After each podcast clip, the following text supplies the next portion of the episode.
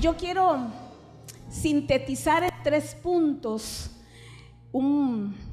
cosas que, en las que Dios ha tratado en mi corazón. Y yo quiero que usted abra su corazón y que pueda aprender junto conmigo, porque esta palabra ha sido probada en mi corazón y sigue, porque vamos a hablar de proceso, vamos a hablar de desierto y vamos a hablar de conquista. Amén. Yo quiero hablarles sobre cómo conquistar nuestra tierra prometida. Amén. Abraham fue un hombre que tuvo visión, fue un hombre que Dios llevó y le prometió algo, algo grande. Se lo prometió a él, a Isaac, a Jacob. Y es una promesa que le cubre a usted y me cubre a mí, porque nosotros somos descendientes. Amén somos ese Israel espiritual. Israel tuvo que pasar por muchas cosas para entrar a esa tierra prometida. Amén. Y quiero que usted busque en su Biblia y los bellos y bellas que tal vez están ahí en la cabina, que me ayuden porque quiero eh, hablarles de varios textos bíblicos, sobre todo en la, en la nueva traducción viviente y algunos otros en la versión Reina Valera. Amén. Quiero que busquemos Levítico 2024 los textos claves para esta noche. Levítico 20, 24 y Josué 1 del 1 al 9. Amén. Tal vez si los ponen ahí, dice 20:24, dice, pero a vosotros os he dicho, vosotros, Maranata, poseeréis la tierra de ellos, ¿de quienes? De los enemigos, y os la daré para que la poseáis por heredad, tierra que fluye leche y miel yo Jehová vuestro Dios, dice que os he apartado de los pueblos. Usted y yo hemos sido escogidos como un remanente que vamos a poseer la tierra que Dios nos ha dado. Yo no sé qué tierra prometida estás eh, peleando en esta noche. Yo peleé muchas tierras prometidas, peleé situaciones en el alma, peleé angustia, peleé depresión, enfermedad, desahucio, abandono. Pero en esta noche yo quiero lanzarte esa pregunta. ¿Cuál es la tierra prometida que estás peleando? ¿Es acaso la salvación de tu familia? ¿Es acaso un emprendimiento? ¿Es acaso un nuevo nivel en Dios? Creo que es lo más importante y es donde el enemigo nos mete lo que yo les voy a decir ahora tantas cosas que el enemigo quiere hacer. Pero ustedes saben que para poseer una tierra hay que pagar un precio, ¿cierto? Aquí, cuando uno quiere una casa propia, tiene que hacer muchas cosas, amén, y pagar un precio, una prima, una mensualidad. Bueno, en el mundo espiritual también tenemos que pagar un precio. Y toda tierra prometida la precede un desierto. Ay, no me gusta hablar de desierto, tal vez me dice usted. Pero el desierto es el lugar de proceso, mi hermano y hermana. Es el lugar donde Dios forma hombres y mujeres de Dios. Es donde Dios fortalece al corazón. Es donde Dios levanta una, un ejército poderoso en Dios. Se forma en el desierto. Pero tal vez usted me dice, hermana, pero cuando Israel fue llevado al desierto, muchos quedaron ahí. Sí, Usted quiere quedarse en su desierto. Yo no. Yo no me quiero quedar en el desierto. Por eso la lucha tiene que ser constante. Y yo quiero compartirle tres puntos básicos, muy sencillos, muy de la palabra, para que usted sea un conquistador. Amén. Y vamos a leer Josué 1, del 1 al 9. Amén. Dice Aconteció después de la muerte de Moisés, siervo de Jehová, que Jehová habló a Josué. Vean que dice que después de que Moisés murió, Moisés era el líder, era su guía, era su apoyo. Imagínense en Josué, estaba siempre pendiente de Moisés. Eh, cuando bajaba del monte. Me imagino yo que cuando él entró en, esa, en ese ayuno de 40 días, Josué cabeceaba ahí al pie del monte, pero siempre estuvo ahí, sumiso, obediente, un siervo. Pero murió. Dice que murió Moisés. Entonces Jehová habló a Josué, hijo de Num, servidor de Moisés, diciendo, mi siervo Moisés ha muerto. Se fue tu apoyo, ya está solo.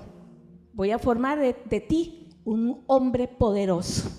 Déjeme parafrasear y, y poder percibir eso que Dios quería decirle a Josué. Dice, mi siervo Moisés ha muerto. Ahora pues levántate y pasa este Jordán, tú y todo este pueblo, a la tierra que yo les doy a los hijos de Israel.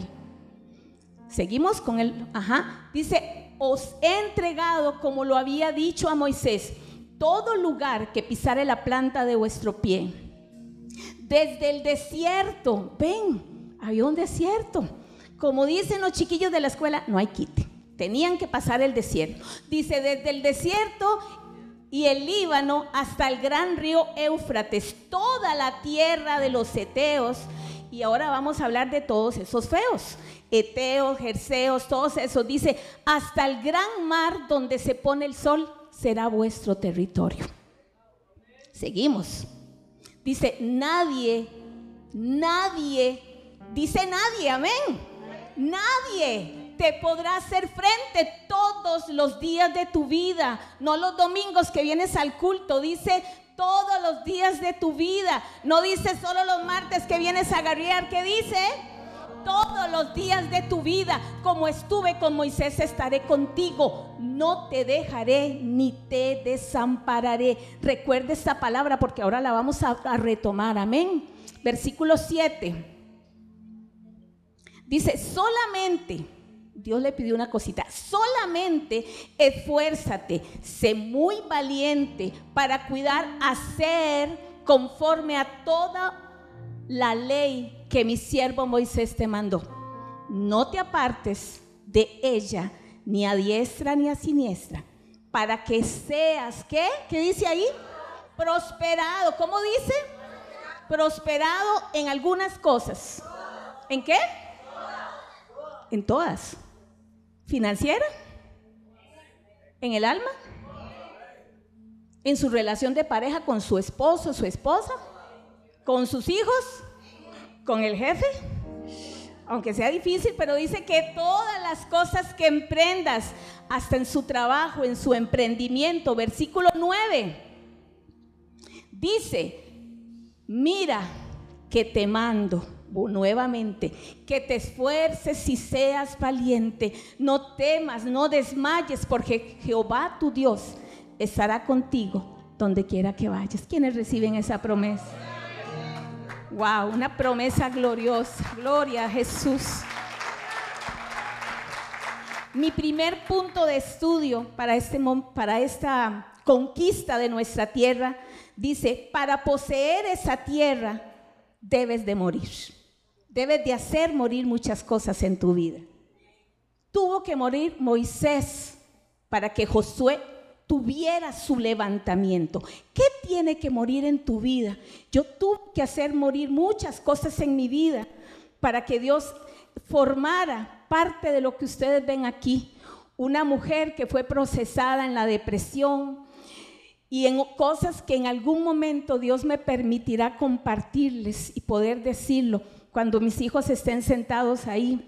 Yo les voy a testificar de cómo Dios me sacó de la muerte, cómo Dios me rescató, cómo conquistamos esas tierras, hermano. Porque esto del cristiano, del Hijo de Dios, es un tiempo de conquista, es un tiempo de entrar a esa tierra, arrebatar lo que el enemigo nos ha robado, despedazar toda obra del enemigo para decirle, mire, Señor enemigo, eso es mío, me pertenece, así que lo tienes que soltar en el nombre de Jesús. Usted tiene que ser aguerrido y aguerrida y en esta noche fortalecerse, amén, y hacer morir, hacer morir. ¿Qué tenemos que hacer morir? ¿Qué tienes que hacer morir en tu vida, en tu corazón? Para que Dios pueda crecer, para que tú vayas mermando y el Espíritu Santo crezca en ti. Dice que Josué, vamos a ver el versículo número uno, dice que tuvo que morir Moisés. Moisés tuvo que morir para que él fuera levantado. Dice que Jehová le habló. Y ahí, ahí es donde nosotros empezamos. Cuando hacemos morir la carne, esta carne, esta alma que a veces se porta tan mal, ¿verdad, hermano? Esta alma que a veces nos hace jugar malas pasadas, nos hace tomar malas decisiones, tiene que morir, amén. Dice que cuando Moisés murió, Dice la Biblia que Josué escuchó la voz de Dios y fue levantado. Tenemos que hacer cosas, morir en nuestra vida, morir, hacer morir deseos de pecado, actitudes que abren puertas del enemigo. Y tenemos que hacer morir esta carne. Esta carne que a veces nos lleva a hacer cosas que, ay, yo a veces le digo, ay, carne, tenés que someterte al señorío de Cristo. Yo no sé si a usted le pasa eso, pero a mí me pasa. Vamos a leer Romanos 8 del 13 al 18. Romanos 8 del 13 al 18. Porque si vivís conforme a la carne, ven, vean lo que pasa si vivimos conforme a la carne, moriréis. Y es que no, no, no, se muere el propósito. Si yo camino conforme a la carne, se muere mi propósito, se muere la voluntad de Dios en mi vida, se muere mi llamado, se muere eso que Dios tiene para mí y usted ni yo podemos permitir eso, ¿verdad que no? No, lo que tiene que morir es el ego, es el alma, eso es lo que tiene que morir, pero no mi propósito, no mi llamado, amén. Dice también, mas si por el Espíritu hacéis morir las obras de la carne, viviréis. Siguiente versículo. Porque todos los que son guiados por el Espíritu de Dios, ¿qué son? Son hijos de Dios. Dice, pues no habéis recibido, escuchen esta palabra, un espíritu de esclavitud para estar otra vez en temor, sino que habéis recibido el espíritu de adopción. Amén. Por el cual somos hijos de Dios. Y podemos decir, Abba Padre. Abba, Padre, aquí estamos, papito precioso, aquí estamos. Entonces vean cómo tenemos que hacer morir todas estas cosas. Versículo 10, eh, ah, bueno, 16 dice, el Espíritu mismo da testimonio a nuestro espíritu de que somos hijos de Dios. 17. Y si hijos, también herederos, herederos de Dios y coherederos con Cristo, si es que padecemos juntamente con Él seamos, para que seamos glorificados. Versículo 18. Pues tengo por cierto, qué tremendo este texto, que las aflicciones del tiempo presente no son comparables a lo que Dios va a hacer en esta casa, a lo que Dios va a hacer en su casa, a lo que Dios va a hacer en su corazón, a lo que Dios va a hacer en el mío. Es que no es comparable. Cuando este texto bíblico entró en mi corazón hace muchos años, en un momento de depresión, yo dije, esto es pasajero Qué difícil que es que separemos el mundo natural de las cosas espirituales que Dios tiene para nosotros. Pero ese es el primer punto de cómo conquistar esta tierra. Hacer morir la carne en mí. Amén. Como punto número dos, ¿cómo llego a ser esa persona espiritual para poseer la tierra prometida? No tenemos que dejar que esta alma que está aquí sea la que mande en nuestro corazón.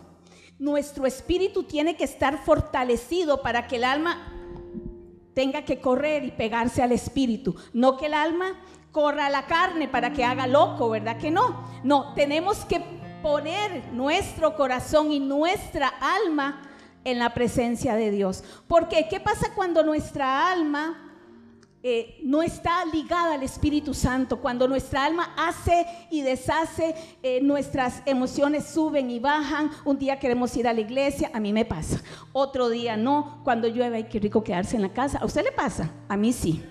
Y yo le digo, alma, alaba a Jehová. Cuando estamos en situaciones difíciles donde no sabemos qué hacer, oiga, alma, Póngase las pilas, tiene que alabar al Señor. Oiga alma, deje de quebrantarse, deje de llorar, deje de, estar ahí de, de, melancólica, levántese, alabe al Señor. Eso dice el Salmo 103. Alma mía, alaba a Jehová, alma mía, mira las cosas que, hace, que ha hecho el Señor. Amén. Muy bien, dice que nuestra alma, si no está ligada al Espíritu Santo, nos va a hacer tomar malas decisiones. Entramos en berrinchillos espirituales. ¿A ustedes les ha pasado eso? Esos berrinchillos donde usted le dice a Dios, bueno Señor, necesito que me conteste esto porque yo no quiero estar más en esta situación. ¿Les ha pasado? A mí me ha pasado. Y yo, Señor, este, te voy a dar unas ideas para que este problema pase rapidito. ¿Les ha pasado? yo pensé que era solo a mí o una iglesia, como dice nuestro pastor allá por, por la, por allá por largo, ¿verdad? Por la conchinchina, pero a mí me pasa. Y yo le doy ideas, le daba ideas a Dios. Señor, ¿qué le parece si, si, si usted abre una puertita por aquí o hace este arreglo por aquí? ¿Quiénes somos nosotros para decirle al alfarero lo que tiene que hacer? Abraham y Sara tuvieron ese problema, quisieron ayudarle a Dios. Sara se vio tan viejita, ay papito, ya esta maquinita creo que ya no va a servir. Así que aquí tengo esa muchachota. Y Abraham, uy, claro, ¿verdad? Ni lerdo ni perezoso. Pero quisieron ayudarle a Dios. ¿Y qué pasó? Metieron la patilla, ¿verdad que sí? Bueno, así que no, no hermano, no haga eso. Dejemos esos berrinches espirituales que a veces Dios nos queda viendo, así como cuando los chiquitillos se portan mal, ¿verdad?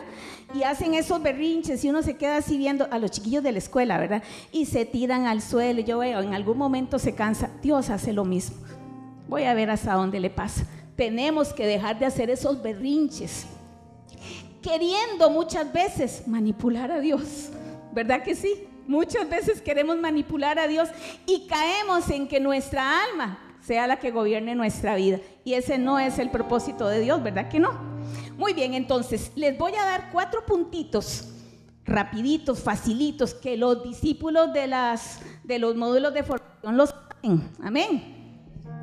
Bueno, primero, para ser una persona espiritual, la palabra tiene que edificar mi espíritu. Vean que en el versículo de Josué, en el versículo 5, ¿qué dice Josué 1.5?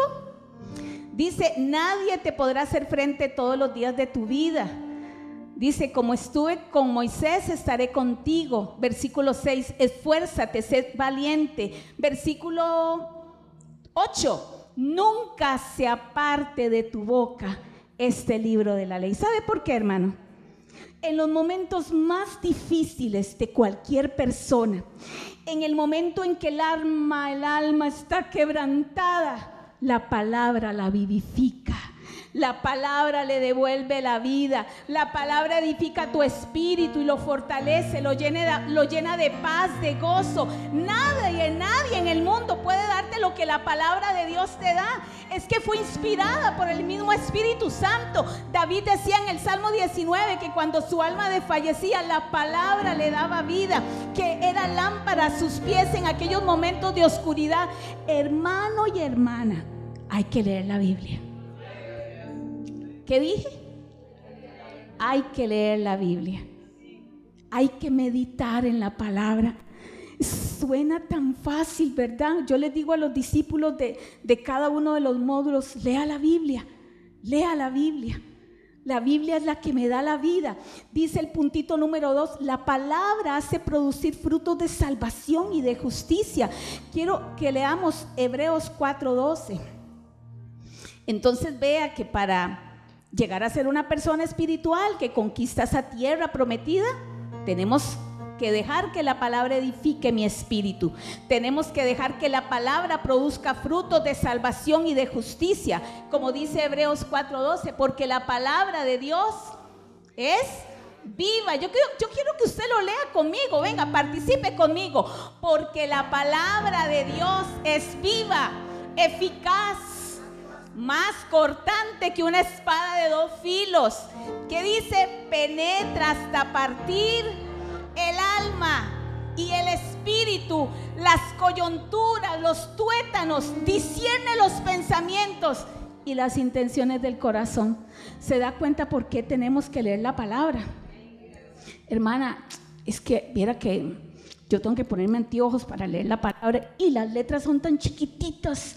No importa, Ponga el audio, escuche, léala, escudriñela, medítela, como dice Josué. Dice, Nunca se aparte de tu boca este libro de la ley. Dice, sino que de día y de noche medita en él para que, dice, para que guardes y hagas conforme a todo lo que en ella está escrito. Vean qué tremendo, porque entonces, ¿qué? Harás prosperar tu camino y qué más?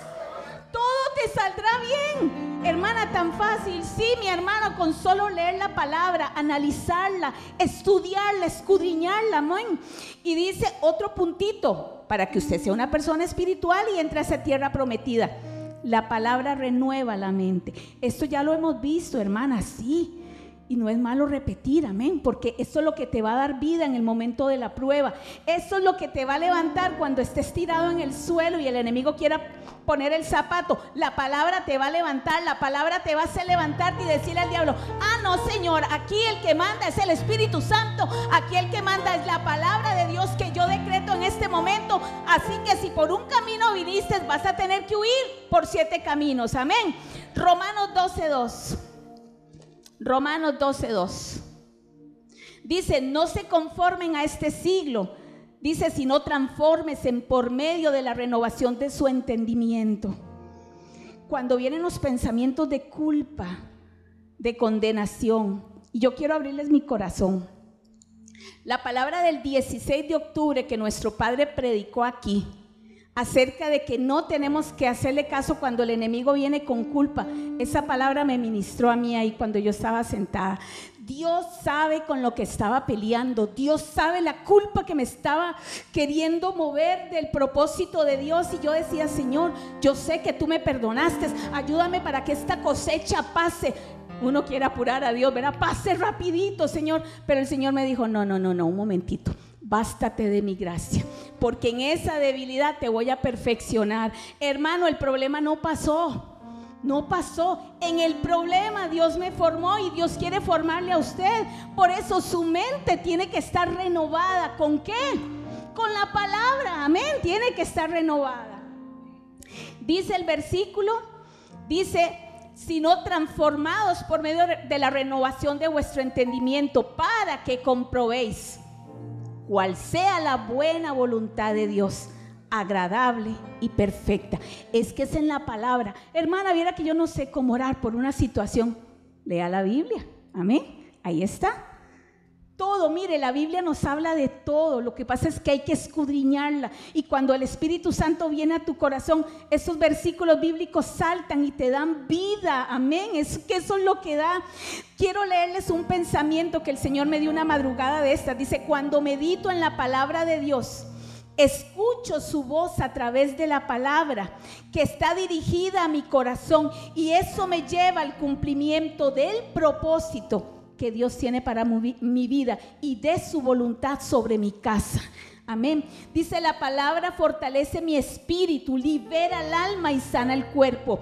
Cuando leo y medito la palabra, estaba dirigida a mi vida, yo la, desgu yo la la mastico como las vaquitas, ¿verdad? Que la rumean. Usted, mmm, qué rica palabra la que dijo el pastor. Voy a buscar el texto bíblico. Eso es meditar en la palabra. Eso es volver a, los, a, esa palabra que vino a mi corazón. Es procesarla, digerirla, llevarla a mi espíritu. Y eso ata mi alma a la voluntad del Padre ato mi alma, esos sentimientos de culpa, de todo eso que quiere venir y revolcarme y hacerme, ay Señor, ayúdame. No, el Señor quiere vidas nuevas, el Espíritu Santo. Entonces empieza a hacer cambios. Es cuando ya usted va al trabajo y aunque caigan un montón de cosas, usted sale con paz, usted dice, Señor, qué, raro, me, dijeron esto, eso, y, y hay paz en mi corazón. Es porque ya la palabra está haciendo algo en tu vida, amén.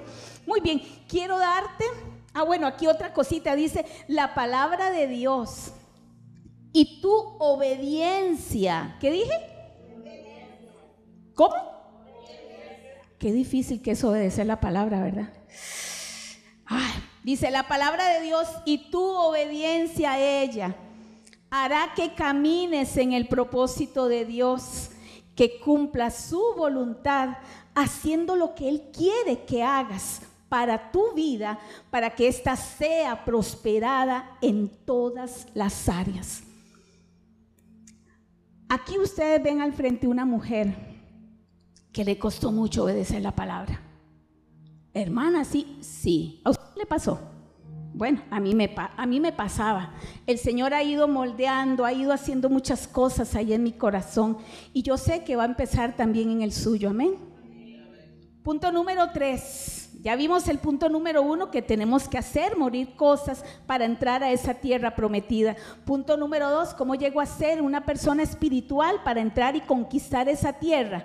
Punto número tres, aceptar el reto de creer que Dios estará conmigo en medio del desierto. Dije al inicio que antes de entrar a la tierra prometida, tengo que pasar un desierto. ¿Qué es un desierto? Yo le pregunto a los chiquillos de la escuela, chiquillos, ¿qué es un desierto? Niño, donde hay mucha arena. Sí, ¿qué más? ¿Qué más, hermanos?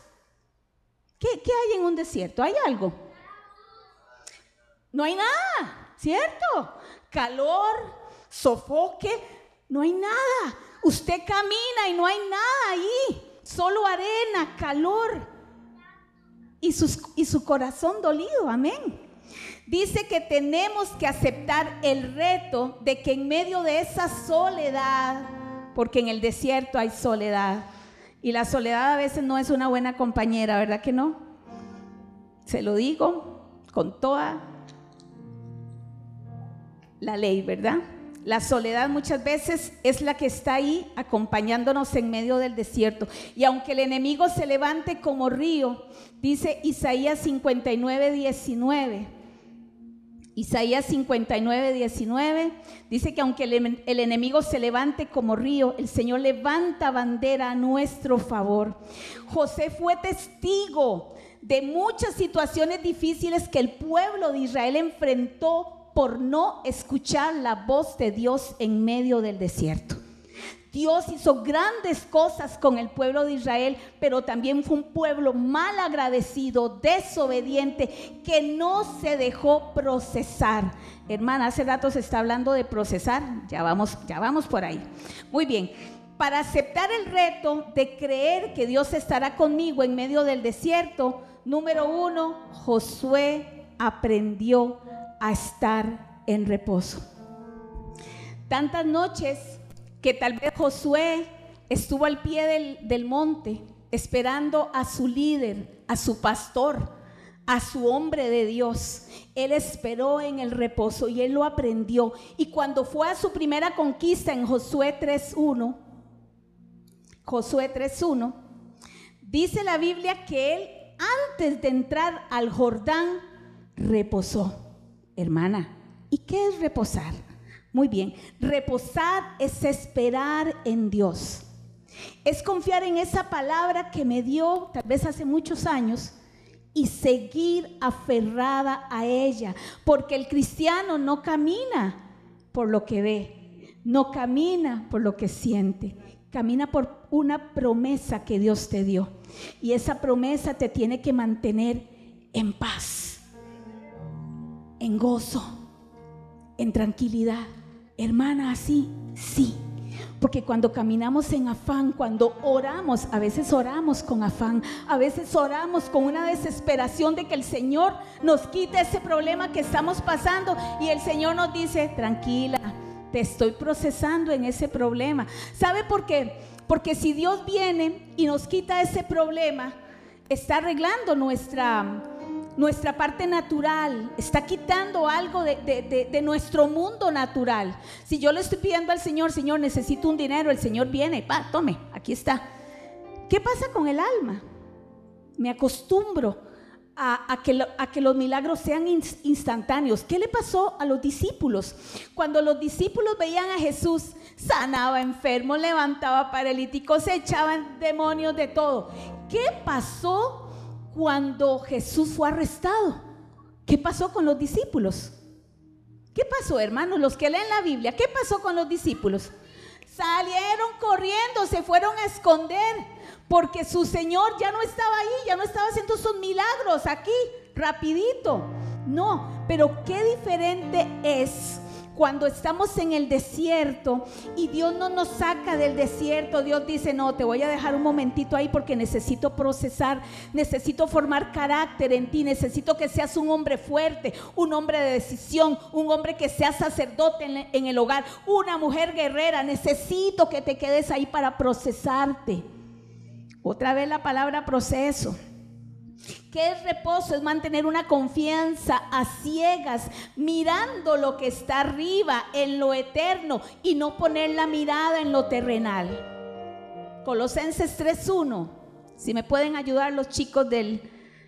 Dice, si pues habéis resucitado con Cristo, vea que ahí nos está hablando de resucitar, porque en el primer punto tuvimos que hacer morir nuestro ego, amén. Si pues haber resucitado con Cristo, busquen las cosas de arriba, donde está Cristo sentado a la diestra de Dios. Nuestra mirada tiene que estar puesta en las cosas de arriba, en lo eterno así entro en el reposo.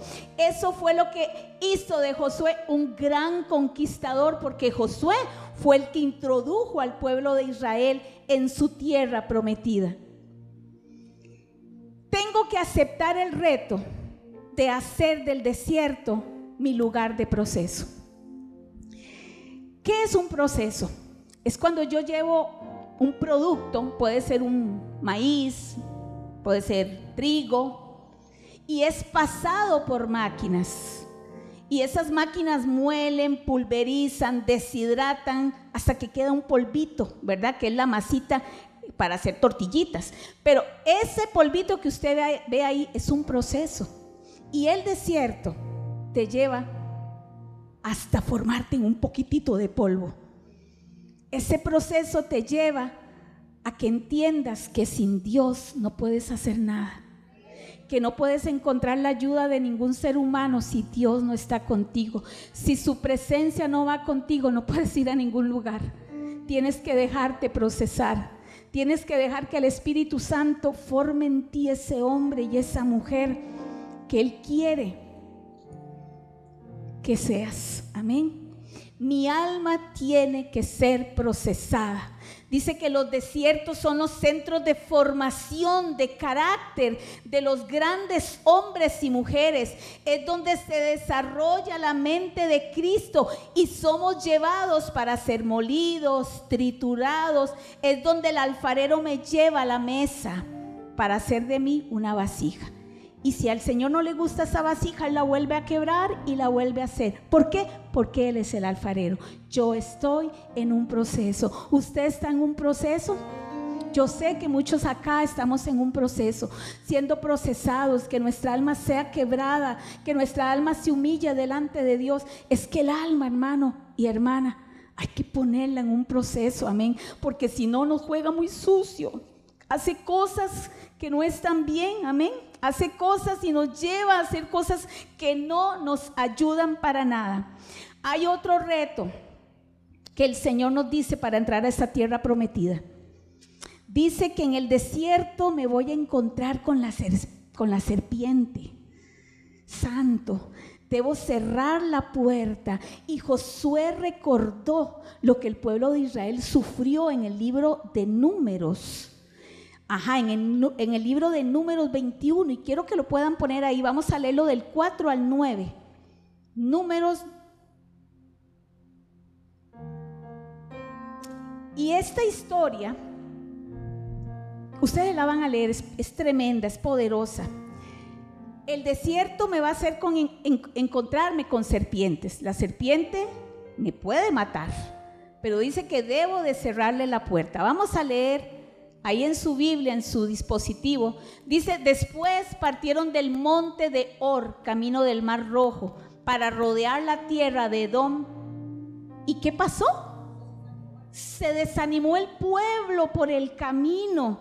Parece que el camino, estamos hablando de un desierto. Calor, sed, deshidratación, pies hinchados, manos hinchadas, eh, cabezas calientes, no era nada cómodo, ¿verdad, hermano? Dice que se desanimó, o sea, desmayó, se aburrieron. Todo lo que significa la palabra desánimo, versículo 5. Y habló el pueblo contra Dios y contra Moisés. ¿Qué dice que habló? Se quejó. Hablaron contra Dios. Dice, ¿por qué nos hiciste subir de Egipto para que muramos en el desierto? La queja, la murmuración eso fue lo que provocó el desánimo. Por eso usted no tiene que permitirle al desánimo entrar en su alma. Usted tiene que decirle al alma, alma, en el nombre de Jesús, te vas a fortalecer en Dios. Yo rechazo todo desánimo. ¿Sabe por qué? Porque el diablo usa el desánimo para sacarte de tu propósito, de la iglesia, del llamado que Dios tiene para ti. Así que en esta noche tenemos que cerrarle la puerta al desánimo el desánimo hace que tu boca se abra y que no diga nada productivo. El pueblo de Israel se quejó contra Dios, contra el líder. Dice, pues aquí no hay pan ni agua. Y nuestra alma, que dice, tiene fastidio de este pan tan liviano. Estaban aburridos de comer el maná. Y dice que estaban fastidiados, que ya no querían más. Versículo 6 Dice, y Jehová envió entre el pueblo. ¿Qué envió? Serpientes ardientes que mordían al pueblo y mucho pueblo de Israel murió. Versículo 7. Entonces el pueblo vino a Moisés, qué hombre de fe, qué hombre de, ay Dios, qué tremendo. Moisés dice, y dijo, hemos pecado por haber hablado contra Jehová y contra ti. Te rogamos, ruégale a Jehová que quite de nosotros estas serpientes. Moisés oró por el pueblo. Y Jehová le dijo a Moisés, qué respuesta más rápida, hazte una serpiente ardiente, ponla sobre un asta. Yo quiero si pueden poner la, nueva versión internacional. No, sí, nueva traducción viviente, perdón, en ese mismo versículo, ajá, vean lo que dice este versículo, dice, entonces el Señor le dijo a Moisés, hazte la figura de una serpiente venenosa. ¿Y qué dice? Átala. Esa palabra me brincó, átala a un poste. Es que la serpiente tipifica el pecado, es que la serpiente tipifica mi enemigo. Y el Señor le dijo a Moisés, levanta un asta y ata la serpiente. Y todo el que la mira va a ser sano. ¿Saben? Esa es la simbología de Jesús en la cruz del Calvario. Él se hizo pecado, se hizo maldición para que usted y yo fuéramos libres. Desde ahí Dios ya estaba, ya tenía un plan de redención, un plan de salvación. Por eso usted tiene que creer en ese plan de salvación. Por eso usted tiene que amar esa cruz donde murió nuestro Señor. Usted tiene que amar ese sacrificio, esa sangre que derramó. Porque cuando usted ve esa cruz, usted es salvo. Cuando usted ve esa cruz, su alma se doblega ante el Señor. Cuando usted ve esa cruz, su alma siente que tiene vida. Amén. Eso me pasó a mí. Yo sé que a usted también. Pero cuando vemos esa cruz, oh, esa cruz. Esa cruz maravillosa que tiene la vida que nosotros necesitamos. Dice entonces el versículo 9. Dice el Señor, y así que Moisés hizo una serpiente de bronce y la, y la ató a un poste. Entonces los que eran mordidos por esa serpiente la miraban y sanaban. Qué poderoso, amén. Dice, lo que sale de nuestra boca trae consecuencias nefastas, hermano. Por eso cuando usted está desanimado, pídale al Espíritu Santo. Yo le digo, Espíritu Santo, pon un ángel, pon un ángel con una espada. No permitas que mi boca hable lo que no edifica. No permitas que mi boca hable cosas que después me voy a tener que doler porque eso es lo que generalmente pasa. Nuestras palabras son semillas y tenemos que ver.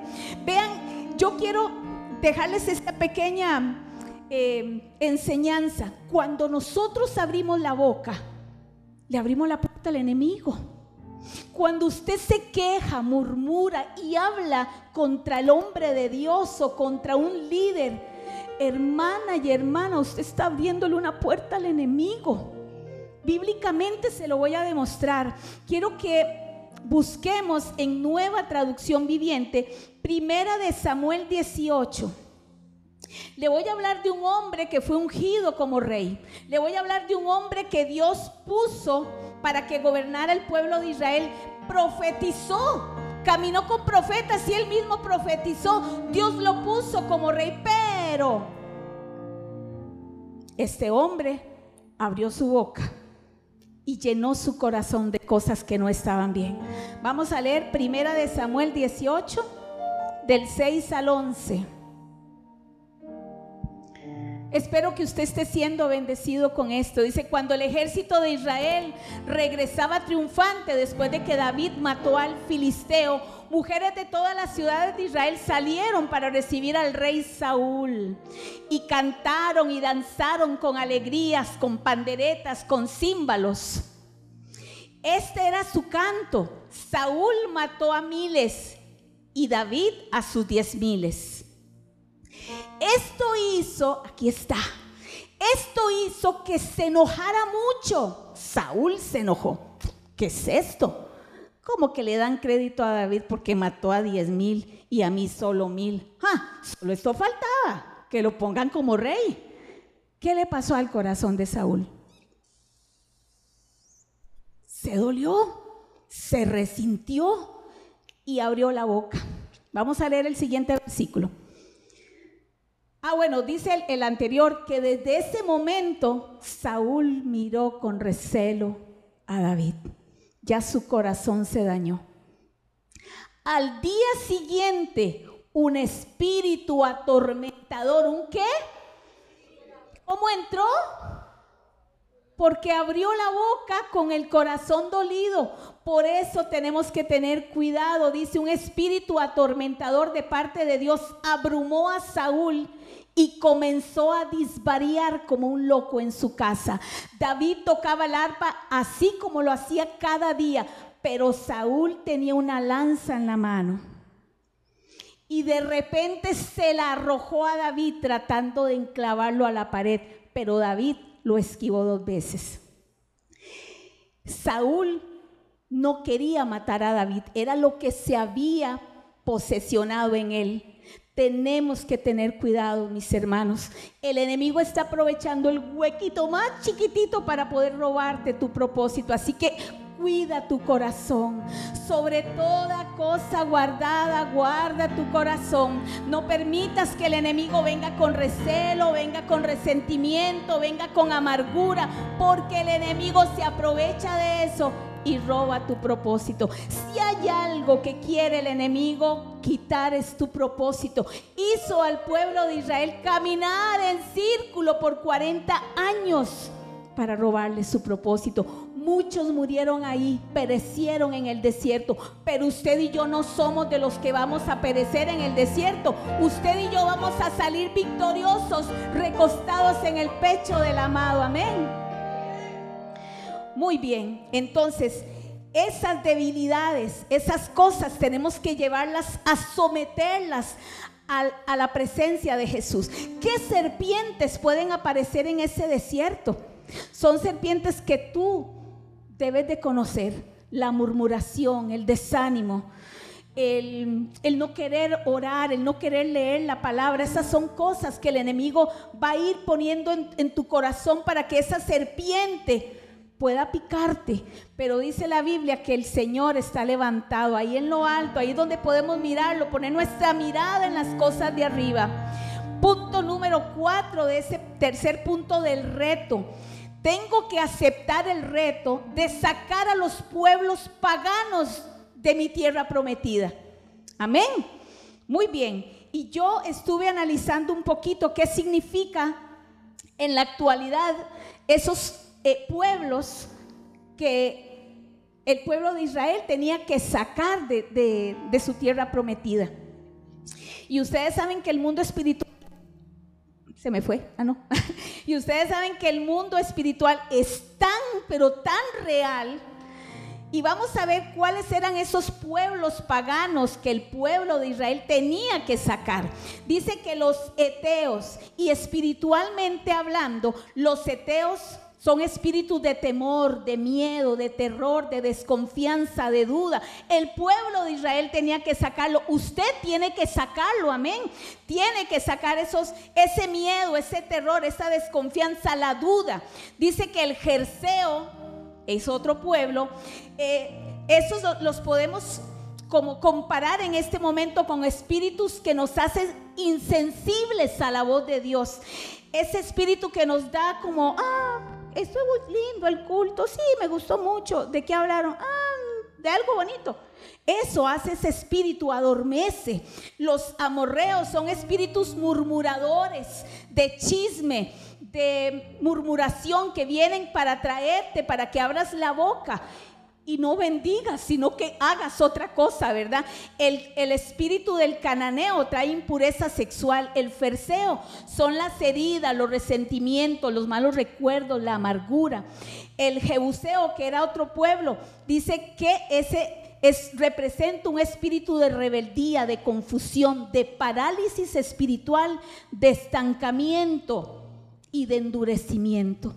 Hermanos y hermanos, tenemos que sacar todos esos feos de nuestra tierra prometida.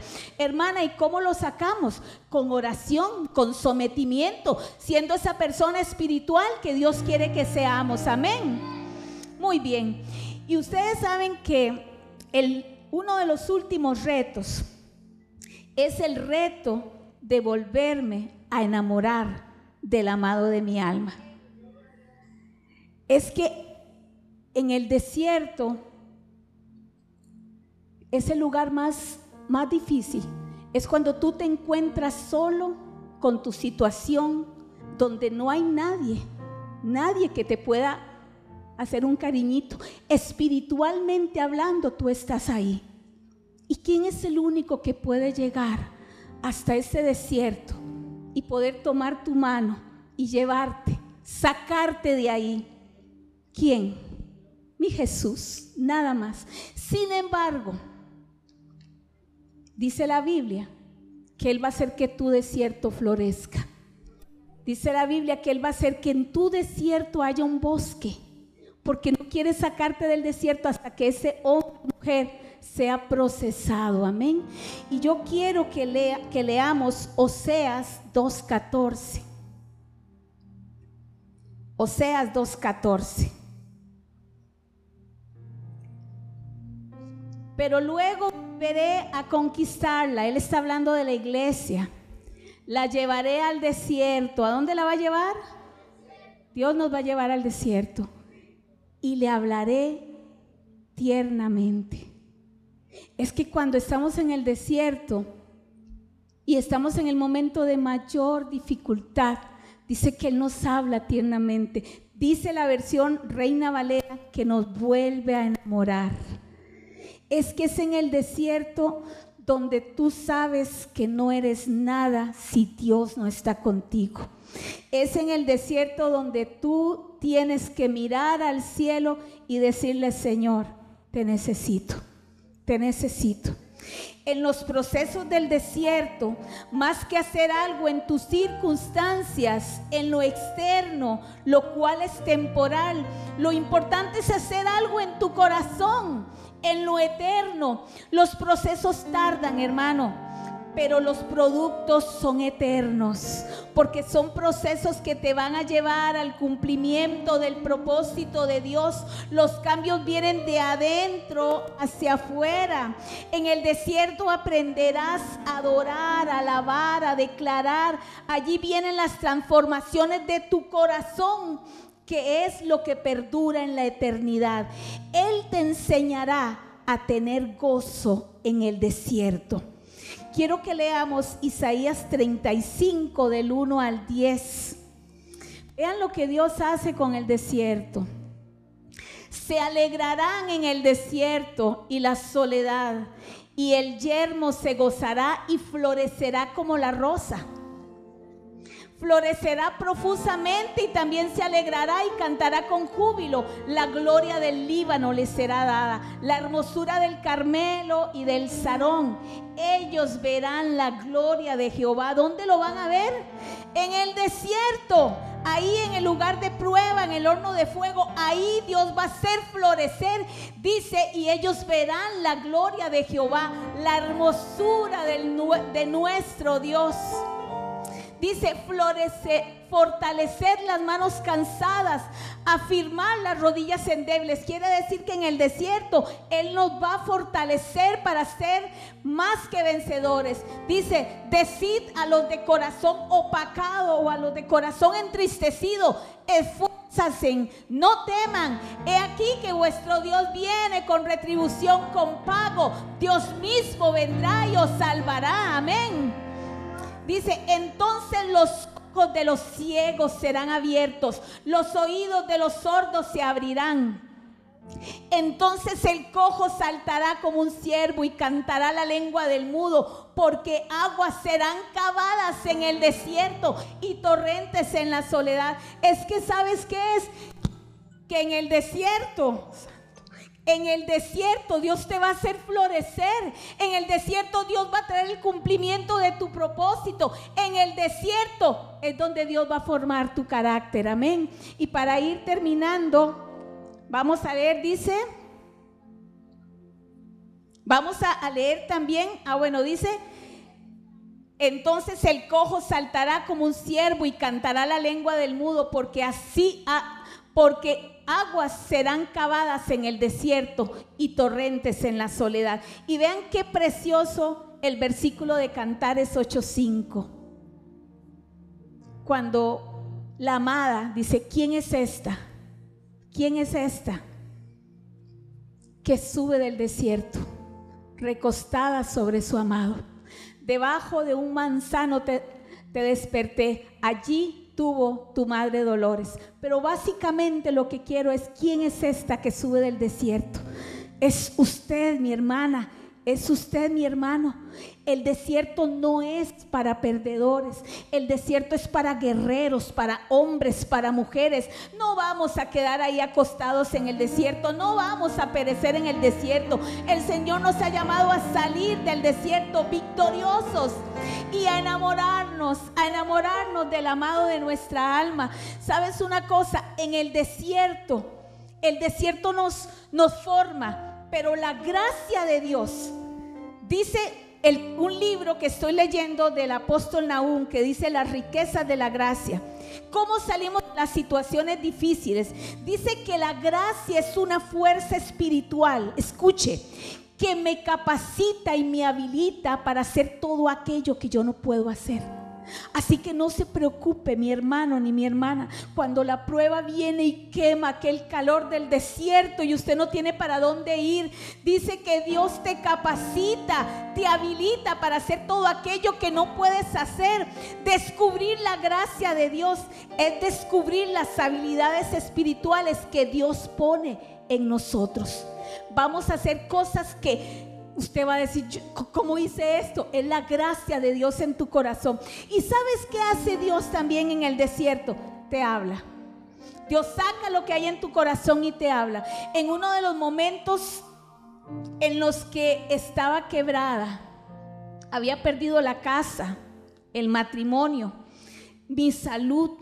Estaba acostada con mi hijo menor debajo de una mesa capeándome las cucarachas que, estaban debajo de la mesa y diciéndole, Señor, ¿por qué me ha pasado todo esto? Señor, ¿qué es lo que ha pasado? ¿En qué te fallé? Y yo quiero contarles lo que el Señor me mostró, porque es una de las áreas donde Dios me ha enseñado. Y Dios me mostró un espíritu de miseria. Y yo quiero que usted ponga atención porque yo esto lo anoté hace varios años. Y cuando el pastor lo recordó ahí, yo dije, sí, tengo que compartirlo con el pueblo. Dice, en ese momento yo estaba con mi hijo de como de dos años, ahora tiene 18, y vi un, algo que cayó. Era una anciana andrajosa de caminar lento, jorobada. Cuando ella se volvió y yo pude verla, tenía solamente un ojo. Cuando ella abrió tenía cuatro pares de brazos el ojo era pequeño, arrugado. Su boca era una boca circular, pequeña, pero con dientes afilados. Y él, yo le dije, Señor, ¿qué es esto? ¿Qué es esto? Y él me dijo, eso es un espíritu de miseria. Posee cuatro pares de brazos, la miseria, la pobreza, la ruina, la escasez. Su cabeza pequeña es porque no tiene, no tiene pensamientos, no, no tiene visión, no tiene metas. Dice, la, la boca posee dientes afilados porque ahí está el devorador. Pues lo que llega ahí es devorado camina tras su presa para destruirla. Y yo le pregunté, Señor, ¿cómo llegó eso a mi vida?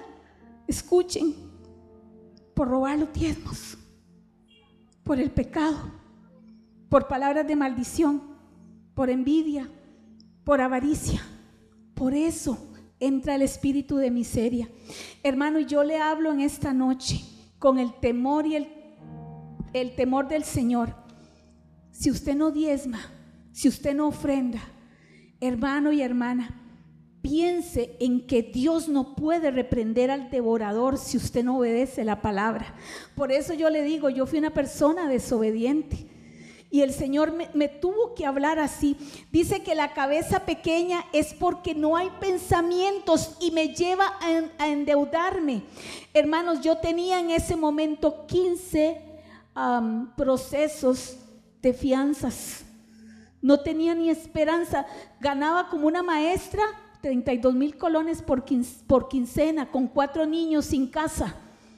Y Dios me sacó de ahí. ¿Cómo? Yo no sé, pero Dios me sacó porque empecé a ser obediente. Gloria a Dios por eso, porque solamente Él puede hacer eso. Dice que la cabeza pequeña, me decía el Señor, es la mala planificación del futuro. Posee un ojo pequeño y arrugado porque no hay visión no hay visión. Dice, la escasez, la pobreza, la ruina, su boca posee dientes afilados, porque todo lo que toma lo devora. Trae desolación, trae enfermedad. Sus ropas andrajosas son enfermedades. Produce pereza, produce eh, un espíritu ocioso y un espíritu no comprometido con la palabra. Hermano, yo le comparto esto, lo sentí en mi corazón.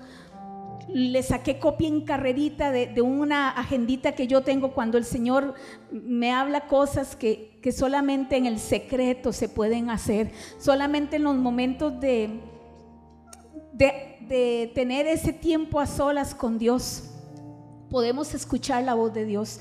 Yo le invito, hermano, yo no sé qué serpientes hay en su desierto.